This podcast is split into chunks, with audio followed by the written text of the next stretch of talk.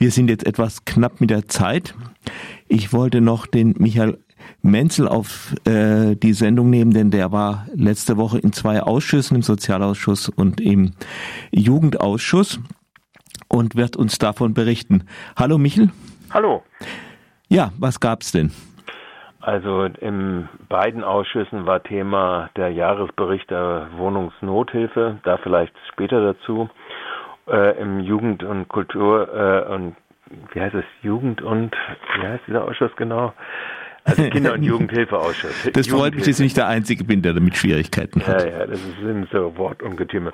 Ja, das, das Auffällige war, dass viele nicht von den Sachverständigen, sondern von den Gemeinderäten an diesen Sitzungen äh, nicht teilgenommen haben, wegen krankheitsbedingt oder wegen Corona-bedingter äh, äh, Sachen, äh, was ja natürlich relativ klar war, wenn man jetzt weiß, dass zum Beispiel der Baubürgermeister ja auch jetzt in Corona gegangen ist. Gut, das lassen wir jetzt mal beiseite. Zu den äh, Punkten, die verhandelt worden äh, wurden bei der Bürgermeisterin Stuchlich im Kinder- und Jugendhilfeausschuss war die Ergebnisse der Elternbefragung in Bezug auf die unter dreijährigen Versorgung, also Angebote für äh, unter dreijährige Kinder in den äh, Kindergärten, in äh, unter mhm. dreijährigen Gruppen. Da zeichnet sich ab ein weiter steigender Bedarf. Äh, das heißt, äh, waren zuvor in Landwasser und in Weingarten äh, nicht so viele Anmeldungen da, sind die mittlerweile auf dem gleichen Niveau aller Stadtteile auch. Und das heißt, die ortsgebundene oder die stadtteilbezogene äh, äh, Angebote müssen äh, erhöht werden und das gilt also auch gerade für Weingarten und für Landwasser. Äh, davon äh, wird also praktisch die nächste Kindergarten, äh, Kindergartenbedarfsplanung von Relevanz sein und die fand allerdings in der nicht öffentlichen Sitzung statt. Klar ist aber, dass mindestens die Quote auf 54 Prozent der jeweiligen Altersjahrgänge erhöht werden muss. Gegenwärtig liegt sie knapp bei 50 Prozent. Also das heißt, eine ungefähr zehnprozentige Erhöhung muss wohl stattfinden, äh, um äh, dort äh, den Bedürfnissen der Eltern gerecht zu werden.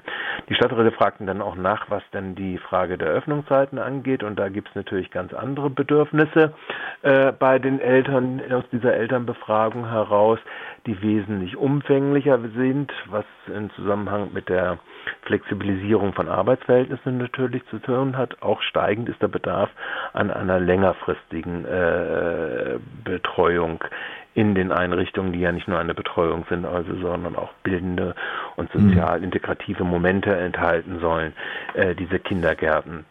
Ja, also das war das Ergebnis der Elternbefragung, was äh, kurz erörtert worden ist. Und ansonsten war neben dem Fanprojekt des SC, das im Wesentlichen durch die Corona-bedingte, also die Aufnahme nach der äh, im Frühjahr gestartet, sofort in die Corona-Krise abgewutscht, zwar einen netten Bericht gemacht hatten, aber natürlich äh, mehr sich auf virtuelle Aktivitäten verlegen musste, weil eben die Fanarbeit äh, angesichts des nicht stattfindenden Fußballs dann äh, dann doch eher ausgefallen ist. Und äh, insofern war der Bericht ganz süß, aber äh, wie gesagt, äh, die, mit den Schwierigkeiten begleitet. Ähm, die Bedarfsplanung äh, Jugendsozialarbeit an beruflichen Schulen war schon mal Thema, äh, war, äh, ist nur zur Kenntnis genommen worden. Wichtig war nochmal der Bericht der Jugendberufsagentur. Das Gleis 25, das ist so ein One-Stop-System, wo versucht wird, Jugendliche, die noch nicht so klar sind, in was sie reingehen wollen, in welche Ausbildungsberufe, die auch gleich keinen bekommen haben, wo also versucht wird, also im Prinzip dort, äh, die Erfahrungen wurden eben halt dargestellt, äh, relativ äh, doch, äh, äh, wie sagt man, ein relativ gutes Angebot aus der Perspektive der Verwaltung jetzt, äh, wegen der Vernetzungsstrukturen hin in die Agentur hinein, hin in jeweilige Hilfsorganisationen hinein, äh, doch äh, geboten werden kann. Und äh, das äh, wurde eigentlich von niemandem von den Gemeinderäten und von den Sachverständigen, die ja aus den Sozialagenturen, also sozialen Verbänden äh, da gewesen sind oder von den Jugendhilfeorganisationen da gewesen sind, ist ja meist deckungsgleich, wurde das auch bestätigt. Und äh, allerdings bestimmte Vernetzungen hinein in bestimmte Bereiche als Defizite festgestellt. Die sind mir jetzt im Moment ich muss meine müsste meine Aufzeichnung jetzt noch ein bisschen länger äh, gucken. Ah, nee, die habe ich leider im Radio. Tut mir leid. Äh, also die, wo es bestimmt hakt, äh, gibt es auch. Aber praktisch ist dieses Konzept One-Stop. Du kommst dorthin und kriegst dann praktisch die Möglichkeiten äh, und gleich auch die Weitervermittlung, dass du einen Laufzettel bekommen kannst, in Anführungszeichen so ungefähr. Das scheint offensichtlich durchaus äh, als förderlich angesehen zu werden. Was dann das dritte Thema war und was hauptsächliches Thema der öffentlichen Sitzung auch des äh, Sozialausschusses gewesen ist, ist die Wohnungsnothilfe. Und da ist die Leistung, äh, ist die Situation ehrlich gesagt äh, zunehmend katastrophal.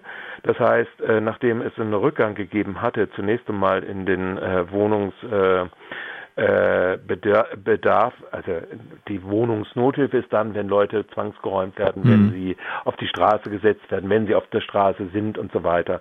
Und da zeigt sich immer mehr ab, also praktisch, dass die Zahl jetzt auf 1600 Haushalte angewachsen ist, die davon äh, äh, erfasst worden sind mit weit über 3000 Personen äh, im, äh, im, Verlauf des Jahres 2020, äh, also Stichdatum war da der 31.3. Und dass also praktisch eine Unterversorgung in aller jeglicher Richtung äh, stattfindet. Das hängt zum einen damit zusammen, dass teilweise die angemieteten oder dass die Wohnungen, die teilweise angemietet worden sind, von der FSB und äh, von der Heimbau, äh, die als äh, Zwischenlösungen dann angeboten werden können, meist Wohnungen sind, die dann in äh, künftigen Abrissgebieten liegen. Also wir hatten da ja viele in so Haslach äh, und so weiter. So vielleicht ja. die Zwischennutzung so eben, dass die Leute, die rausgeschmissen worden sind, jetzt auch die äh, Zwischengruppe ist das äh, vor, vor der Spekulation, bevor die ihre Gewinne machen? Nein, ich meine, die, die sind absehbar, als wann sie abgerissen werden bei mhm. der, bei der äh, FKB, weil es gibt keine sonstigen Angebote. Das, das generelle Phänomen ist sowieso, dass sonst niemand anbietet, egal Immobilienbesitzer, seien es private, seien es äh, mhm seien es andere. Es sind praktisch nur diejenigen, die im Prinzip nahestehend sind. Die einzigen Privaten, die das, glaube ich, noch machen, ist die Familienheim, ganz einfach. Ansonsten fallen eben halt Sachen äh, immer weiter raus. Und da ist also der Bedarf doch äh, im Steigen begriffen und es ist auch ganz interessant, dass äh, immerhin doch äh, fünf Prozent äh, derjenigen, die dort auf die Straße fliegen, äh, Leute sind äh, wegen Eigenbedarfskündigung. Das heißt, da sind Mietwohnungen dann in Eigentumswohnungen hm. äh, umgewandelt worden und äh, dann der Eigenbedarf von den Erwerbern dieser Mietwohnungen äh, dann äh, das, auftaucht. Äh, schließt so ein bisschen an die äh, an unseren vorigen Beitrag zur Hausbesetzung an. Der richtet sich ja auch gegen solche Kündigungen. Aber ich muss dich jetzt leider unterbrechen. Wir haben Schluss. noch 15 Sekunden also, bis zur nächsten Sendung. Also vielen Dank, Michel. Tschüss. Tschüss.